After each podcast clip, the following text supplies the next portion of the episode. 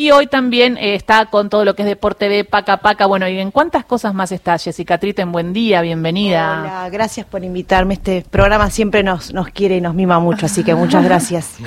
Eh, vino Cielo también el otro día de Paca Sí, Paca. Sí, sí, sí, por eso. Siempre están atentos a todo lo que hacemos. Bueno, Nosotros- estamos atentos a los estrenos de Canal Encuentro, que está buenísimo. Eh, quería eh, que escuchemos el tráiler de Mujeres de mi Patria, que me parece que va a ser uno de los programas que va a llamar mucho la atención sobre las delegadas de Lo escuchamos, está Lorena Vega, además. Exactamente. A ver. La ley 13.010 inaugura un capítulo inédito para la historia argentina. Mujeres de mi patria, recibo en este instante, de manos del Gobierno de la Nación, la ley que consagra nuestro derecho cívico. Eva comprende que el ejercicio del derecho al voto requiere de dar un trabajo territorial exhaustivo. La creación del Partido Peronista Femenino en 1949 pone en marcha una organización política que tiene entre sus primeros objetivos el de censar a las mujeres para que puedan ejercer su derecho al voto.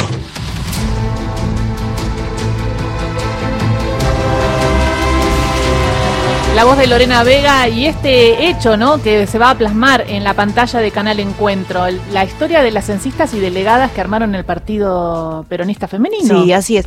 Doy solo un marco en, el, en, qué sentido se estrenan estos programas. Para nosotros marzo es un mes muy especial por el inicio de clases, porque es el mes de la memoria y porque es el mes de las mujeres. Entonces tenemos una serie de estrenos vinculados, vincula- vinculados a estas temáticas, ¿no? Este programa en particular para nosotros es muy importante porque recién hablábamos fuera del aire, eh, las delegadas censistas, no se cono- casi que no se conoce esta historia y fueron muy importantes para el andamiaje territorial que armó Perón para convencer, digamos, militar, rosquear, que es algo que son palabras de los hombres, el voto, el voto femenino. Fueron 23 delegadas censistas de todas las provincias que recorrieron todo el país y que no se conocen sus nombres. Y fue la primera vez que no solamente las mujeres pudimos elegir, sino que fueron elegidas. La primera vez que las mujeres pudimos ser elegidas. Eh, en el 55 con la Libertadora, por supuesto eso se perdió, todo lo, lo que ocurrió con la Libertadora y los derechos de los trabajadores, pero particularmente con las delegadas censistas hubo un ensañamiento y hasta que no se sancionó la ley de cupo en el 91, eh, no volvieron las mujeres a tener esa impronta en el Parlamento. Entonces es muy importante porque fueron casi 40 años en donde demoramos las mujeres en volver a, participar de la vida activa política del Parlamento y de la vida política, digamos, de- de las... No, y una cosa curiosa Sí. es que una de ellas, eh, yo me fijo mucho en los apellidos. Sí. Una de ellas se llamaba Macri de Sí, apellido, sí. Anita Macri. Ana Macri, Sí. sí, me- que falleció murió- hace poco. Se murió hace muy poco, con más de 100 años. Exactamente. Una Una- gran compañera Sí, ella, ¿no? claro Territorial y una de las Está que muy, armaba. está muy mencionada además en el y mostrada en el Museo Evita, ¿no? Que siempre es un lugar extraordinario para visitar, de paso lo digo. Sí, sí. Bueno, ¿y, eh, y qué otro tipo de, de programas entonces van a estrenar e- este este año? Veo cartografía feminista también en el marco de el, eh, y camioneras.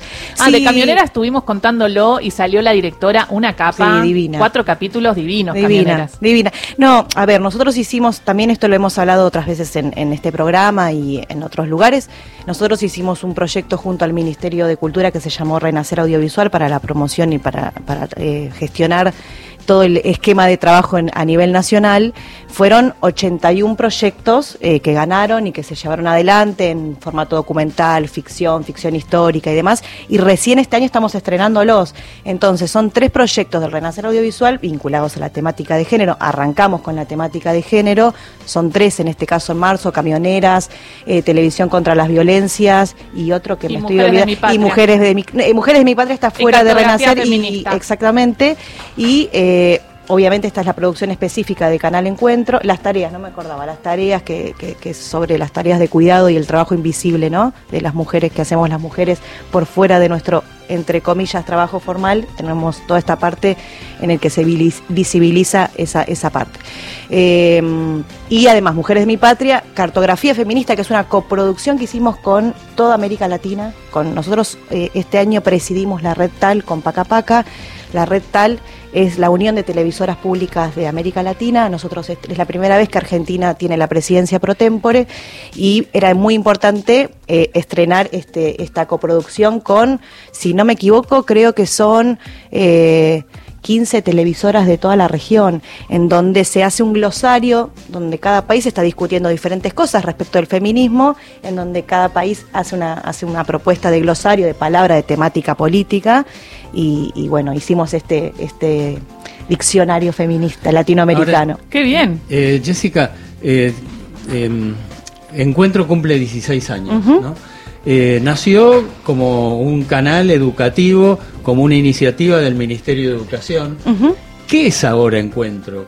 ¿Cómo lo definirías? Yo lo defino como una, herramienta del sistema educativo, lo sigo definiendo como, una, como un instrumento de nuestro sistema educativo. Nació en el marco de, como vos bien decís, Ula, de la Ley eh, Nacional de Educación.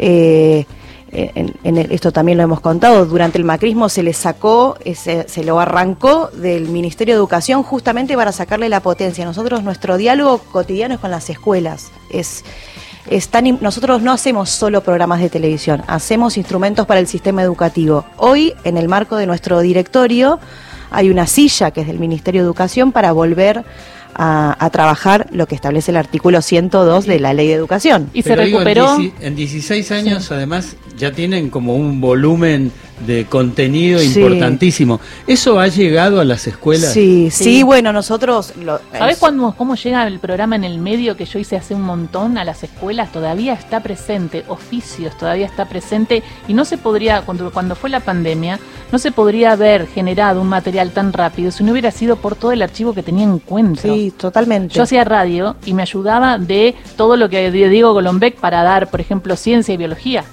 Absolutamente, y esto que vos preguntas es muy, muy importante porque no solamente con los programas y con eh, online llegan, digamos, a las escuelas, sino que llegan a través de colecciones siempre llegaron a través de colecciones. la figura y el objeto es muy importante. Cuando llega un libro a una escuela es un acontecimiento. Cuando llega una colección de Canal Encuentro que tiene eh, contenidos para el nivel inicial, primario y secundario, es un acontecimiento. Es muy importante. Lo trabajamos con las escuelas eso, porque lo que ocurre en las temáticas y en la currícula de nivel inicial, primario y secundario lo definen las provincias. Entonces, irremediablemente lo tenemos que trabajar. Hace poquito eh, estuvimos en Chaco recorriendo muchísimas localidades de Chaco haciendo una entrega de colecciones para el nivel inicial, primario y secundario. Lo estamos haciendo ¿Y ahora qué formato es? Porque antes eran DVDs preciosos. Sí. Ahora es formato pendrive. Pendrive. Pendrive. Claro. Sí. ahora es, eh, tiene una, la colección es hermosa, es como tiene una cajita que parece un libro y en vez de esos CDs que había antes, es un pendrive que va a las computadoras de y están todos los capítulos. Sí, sí, sí, hay capítulos ya te digo, es, un trabajo que hacemos en conjunto con las escuelas porque lo que hay eh, es enorme en, las pantallas de encuentro de Pacapaca de Deporte B. Hay una combinación de las tres señales eh, y están divididas por temáticas, por ejes temáticos y por nivel. Así que es muy importante para nosotros ese trabajo eh, igual de importante que en el momento de pensar la producción, porque nosotros no solo somos eh, pantallas televisivas, que es muy importante, pero no solo somos eso. Bueno, eso decías que eh, durante el gobierno de Macri se, lo se intentó bajarle absolutamente el precio, no solamente a Encuentro, sino al resto de las televisoras públicas. ¿no? ¿Cómo salieron de eso? Bueno, bueno, fue muy difícil, muy difícil, ustedes también lo saben, no, no se los tengo que, contar. Eh, fue muy difícil porque particularmente en Encuentro en Pacapaca de Deporte el, el daño fue muy grande, el 60% de la planta eh, había sido despedida, o con retiros voluntarios. Eh, yo siempre cuento para poner los números, ¿no? Cuando arrancamos con la gestión en el 2020, Pacapaca había ocho personas, por ejemplo. Fue muy, ah, hubo un ensañamiento muy particular, como hubo un ensañamiento particular con samba, por ejemplo, con los muñecos. Eso habla bien, justamente, habla bien de, esa gestión. no, y no solamente de samba, sino de todo lo que hicieron. Eh, pusieron énfasis en, en castigarlos porque hicieron bien las Mm. cosas. Sí, sí, fue un daño muy grande. También, bueno, nuestros compañeros eh, trabajadores eh, la pasaron mal, bueno, la pasaron muy mal.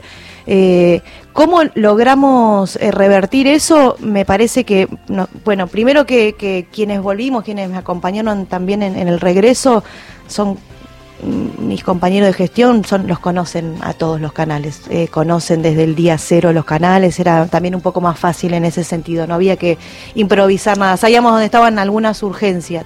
Y sí, eh, la, la convicción de que estos canales debieran volver al esquema educativo, no podían eh, ser solamente culturales, que está buenísimo, puede- podemos discutir mil veces un programa sobre esquemas y, y lógicas de la cultura, pero estos programas lo definen las más de 65 mil escuelas del país. No tiene sentido que nosotros discutamos qué es lo que, lo que se hizo durante el 2015-2019. Tres, cuatro personas definían una línea de programas, como en el sector privado. El sector privado ocurre y hace Así, eso. sí. Hola, sí, se le ponía siento. todo el recurso a un programa que apostaba a ese programa. Sí, Y- y, y- es- eh, es con una lógica eminentemente comercial, porque no estoy, no lo estoy, no, y, no, y- y no era educativo. no, no, no, Dejó de ser educativo, era más lo, arra- lo arrancaron del sistema educativo, crearon otra empresa, primero hicieron toda la, la- la- la destrucción, los despidos y demás, luego lo sacaron por decreto del Ministerio de Educación, luego crearon otra empresa para sacarlos del Ministerio de Educación, eh, y eso fue a nosotros, a nuestro entender, lo más problemático, lo más grave. Eh, por lo menos en el sistema tele- de televisión al que yo estoy suscripto, eh, Deport TV y Paca Paca arrancan respectivamente las señales deportivas e infantiles. No es así con Encuentro. ¿Qué pasó con Encuentro que lo, lo tiraron para muy para atrás? No, lo que pasó con las tres señales, vos, vos hablabas recién de Pacapaca. A Pacapaca lo habían sacado directamente de la grilla. Nosotros tuvimos que hacer un trabajo eh, muy importante de incorporación en la grilla. Y no hace mucho que está bien en la grilla. Exacto. ¿eh? En Digo, el le- le 2020 costó. arrancó nuevamente en el 2020 a estar en la grilla. Fueron eh, un desguace muy dirigido, ¿no? Porque además sacarlo de la grilla, bueno, Deport TV, eh, que, que nació como una señal de la TDA, particularmente de la TDA, para darle impulso a la TDA, eh, y en otros, por supuesto, no en la televisión por suscripción también, estuvo afuera. Y a Canal Encuentro, que ocupa el, el lugar de encuentro, es el que hoy ocupa La Nación Más, eh, fue enviado, digamos, hacia los canales documentales. eh, Que están muy atrás. Mm, ¿no? Entonces, nosotros sí. queríamos el canal Encuentro que estaba al lado de los canales de aire. Que estaba el, Claro. que, el que estaba Siempre después de los terminabas viendo Canal Encuentro. ¿Y qué justifica, qué alegaron, qué justifi- cómo lo justificaron Bueno, ese traslado? que, bueno, primero eh, rompieron mucho los artículos de la, le- de la Ley de Servicios de Comunicación Audiovisual. En diciembre de 2015 fueron las primeras cosas que hicieron. Digo, el, gobierno Eso sí de- lo hicieron rápido, según ellos. que Mauricio dicen que hicieron- Macri y, y de Hernán Lombardi. Eh, eso fue una de las primeras cosas. Entonces, sin con un gris en el marco normativo, lo que ocurrió es que los dueños de la televisión por suscripción dijeron este canal no es un canal de documentales, que fue así, aparte lo convirtieron en eso, en un canal de documentales culturales, van en el en la línea de, de, digamos en donde están los canales eh, culturales eh, de, de documentales y eso es lo que hicieron. Así que nos digo arrancamos primero con incorporar el trabajo de incorporar a Paca Paca de deporte de, también de Deporte B de llevarlos a, a la mayor cantidad de, de grillas posibles porque no estaba. Estamos en algunas eh, empresas de cable encuentro está en el lugar en el que corresponde. Eh, así que estamos haciendo ese trabajo con, Y con hablando, los caleoperadores. hablando de lo que corresponde, probablemente no sea tu tema, pero digo, muchas veces me pregunté por qué no se le da más impulso, fuerza, eh, digamos, eh, lu- lugar, eh, trascendencia a TDA. A ver, yo creo que la TDA es todos esos, esos adjetivos que usaste, trascendente, importante, fundamental. Me parece que eh, hubo un lugar de muchísima destrucción. Lo que se está haciendo es no es mi tema, igual me estoy metiendo, No, no. estoy opinando como Yo ustedes. sé, yo eh, sé. lo con- eh, hablo de lo que. Pero digo, sos una experta, digo, sí, sabrás sí, de sí. qué se trata. es hubo un desguace muy grande de la parte de infraestructura con la TDA durante el 2015-2019. De, no solamente que además, exactamente, hicieron un despido masivo, porque a nosotros, yo te digo, fue el 60%, en la TDA fue el 100%, cerraron el concepto TDA, los trabajadores se fueron echados, bueno, como, como vos. Y paralelamente a eso, que vos eso también lo sabrás, hubo un desarme de toda la infraestructura territorial porque para que la TDA llegue gratuitamente a todo el país y eso es lo que se comenzó a hacer en todos estos años, ¿no? Por eso pudimos ver el mundial, nosotros los picos de rating que tuvimos el mundial, tanto en TV pública, pero hablo particularmente en, mi caso eh, TV pública nuestro canal hermano, pero Deporte, TV, que estuvo entre los 10 canales más vistos de, de, toda la oferta grilla. Nosotros tenemos un, hacemos un promedio de en Argentina hay 90 señales, ¿no? Más o menos, más más algunos, más menos. 90 eh, señales estuvo entre los 10 más vistos y eso gran parte de esa audiencia significó la, el recupero de la TDA. Importante entonces esto que cuenta Jessica, hablamos con la gerente general de contenidos públicos de Sociedad del Estado, Jessica Triten, y también hablamos de Deporte de lo importante y eligieron esta canción, esta música, para lanzar los 10 años, festejarlos y generar una programación especial que podemos ver en TDA, donde está todo, y además en todos los cables, ¿no? Deporte B y la importancia que tiene este canal, Jessica, contanos. Bueno, Deporte B cumplió 10 años, eh, es un canal, fue un canal muy disruptivo porque es el primer canal público de deportes, uno, uno de los pocos estados nacionales como el argentino que tiene un canal público de deportes. Mm. y que fue muy disruptivo porque em, eh, concibe a las audiencias como, como sujetos de derecho y concibe al deporte como un derecho y no concibe solamente el deporte como un negocio, que lo es, digo, no, no, no lo, no lo no es una contraposición. ¿Es un negocio? Sí. Eh, sea, ¿Es uno de los negocios más formidables? Sí, Deporte B nació pensando en el deporte como derecho. Y eso fue muy disruptivo. Hace 10 años y ahora, ahora más que nunca, ¿no?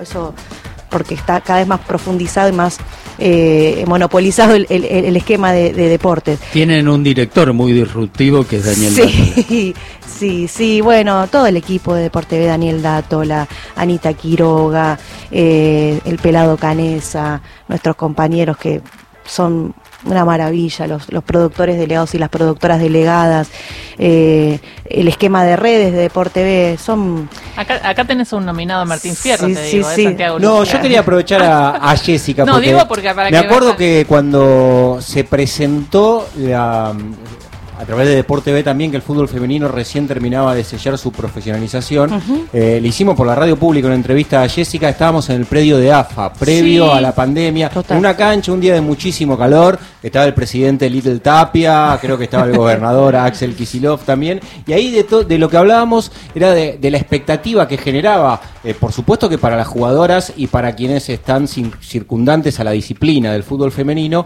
era que todos los partidos de primera división estuvieran en la pantalla de Deporte B, porque hasta ahí no se podían ver los partidos del fútbol femenino, solo había dos por señales que uno tenía que pagar un precio adicional para tenerla en su grilla. Y de repente en la, en la grilla habitual aparecen todos los partidos del fútbol femenino. Y me acuerdo que en ese momento estaba todo vinculado, Jessica, a la expectativa de lo que se podía generar. Pasaron dos años y medio, un poco más. ¿Y hoy cómo estamos? Bueno, para nosotros el eh, recuerdo perfecto, incluso el calor como hoy de ese día, eh, bueno, es un eh, eh, puede esa política puede estar enmarcada porque existe Deporte B. Si no existiera Deporte B no es posible, no es posible haber hecho eh, ese, ese mm, acuerdo que hicimos con la AFA, que se pasaran los nueve partidos, pasaron dos años como bien vos decís, y hoy forma parte indiscutible de la grilla Deporte B. Eso es una victoria del fútbol femenino y de todas las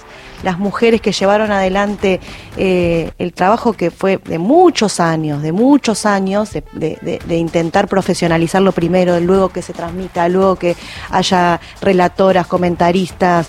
En el, bueno, en el Mundial tuvimos por primera vez comentaristas, eh, relatoras ¿Qué quedan estos dos años? Primero seguir profundizando esa línea, pero para mí lo más importante es que hoy forma parte de la pantalla eh, y sin discusión. Todos los años discutimos que... Sí, y fíjate que el Ministerio de Educación, ahora con Jaime Persica, eh, ya llegaron a un acuerdo con AFA para que el fútbol femenino sea una disciplina obligatoria para la- las, neni- las niñas, no solamente para, para los varones, en todas las escuelas del país. Y eso tiene que ver con eso, que no se Sí. puede no se Y- puede ser lo que no se ve. Y el fútbol femenino se empezó a ver. Y me pregunto, porque para ir cerrando la, la entrevista, Jessica, pero nos queda 20.000 cosas que hablar, así que vas a tener que Sí, volver. pero por supuesto. pensaba eh, que estamos en una situación de año electoral y que no sabemos qué puede ser el futuro ¿no? de los canales públicos. Y supongo que vos, con el compromiso que tenés también como creadora de Canal Encuentro y, hoy a cargo de estos canales, ¿estás preocupada? ¿Qué esperás? Espera, ¿Qué esperás de la sociedad, de nosotros? No, a ver, preocupada no estoy porque eh, tengo mucha confianza siempre en nuestro pueblo, entonces no, no, no tengo una preocupación que, por supuesto, estoy ocupada en que nosotros tengamos todas las posibilidades de hacer una eh, buena elección en donde también podamos meter en la agenda de la política, eh, de los eh, eh, de las plataformas políticas a los medios públicos. Yo quiero que digan qué van a hacer con los medios públicos. Hay una parte... Ya lo dijeron. Exactamente, el macrismo lo está diciendo, ¿no? Lo, van Por a- eso. lo primero que hay que hacer es cerrar la televisión pública y Radio Nacional. Y yo creo que eh, incluyen en la televisión pública a, a los canales en los que vos estás dirigiendo. Sí, digamos. bueno, ya es una eh, a favor, digamos, si queremos ponerle una cosa propositiva, que lo digan. Que, eh, que- que se diga qué van a hacer sobre nuestros medios públicos. Y además, nosotros, como trabajadores de medios públicos, también tenemos que tener una respuesta frente a, esas- a esos embates. ¿Y cuál, ¿no? es, cuál sería hoy la respuesta? La respuesta, a ver, eh, para mí, en, so- respecto de los canales de televisión educativa, es que nosotros tenemos una protección muy grande porque vivimos en las escuelas y, lo dije muchas veces también, ¿no? Aún en los cuatro años de destrucción, los programas de encuentro Pacapaca de Deporte B no dejaron de existir porque se siguieron viendo en las escuelas, se siguieron trabajando en, en todas las escuelas de todo el país y eso para nosotros nos tiene que enorgullecer, nos tiene que comprometer y retomo un poco lo que decía Santi también, ¿no? Respecto al fútbol femenino. Así como hoy en los cumpleaños, además de las princesas de Disney, tenemos a San Martín y a Juana Zurduy entre los Y a Media Luna. y a Media Luna y demás, hoy eh, las vemos a las a las pibitas en los como como decía sobre el Ministerio de Educación eh, jugando sus picaditos. Bueno, esos son triunfos culturales que son muy importantes. Como todo lo que es de la educación, es un proceso y se ve en el tiempo. Entonces, esos son triunfos y me parece que eso eh, es lo que mejor podemos contar nosotros. Muchísimas gracias, Jessica Triten, por pasar por Radio Nacional, hablar de los medios públicos y te esperamos la próxima. Dale. Gracias a ustedes. Eh, hablamos de. Latinoamérica, que va a estar bueno, eh, que seamos de la presidencia de tal y los medios públicos argentinos presentes eh, y dirigiendo también esta red.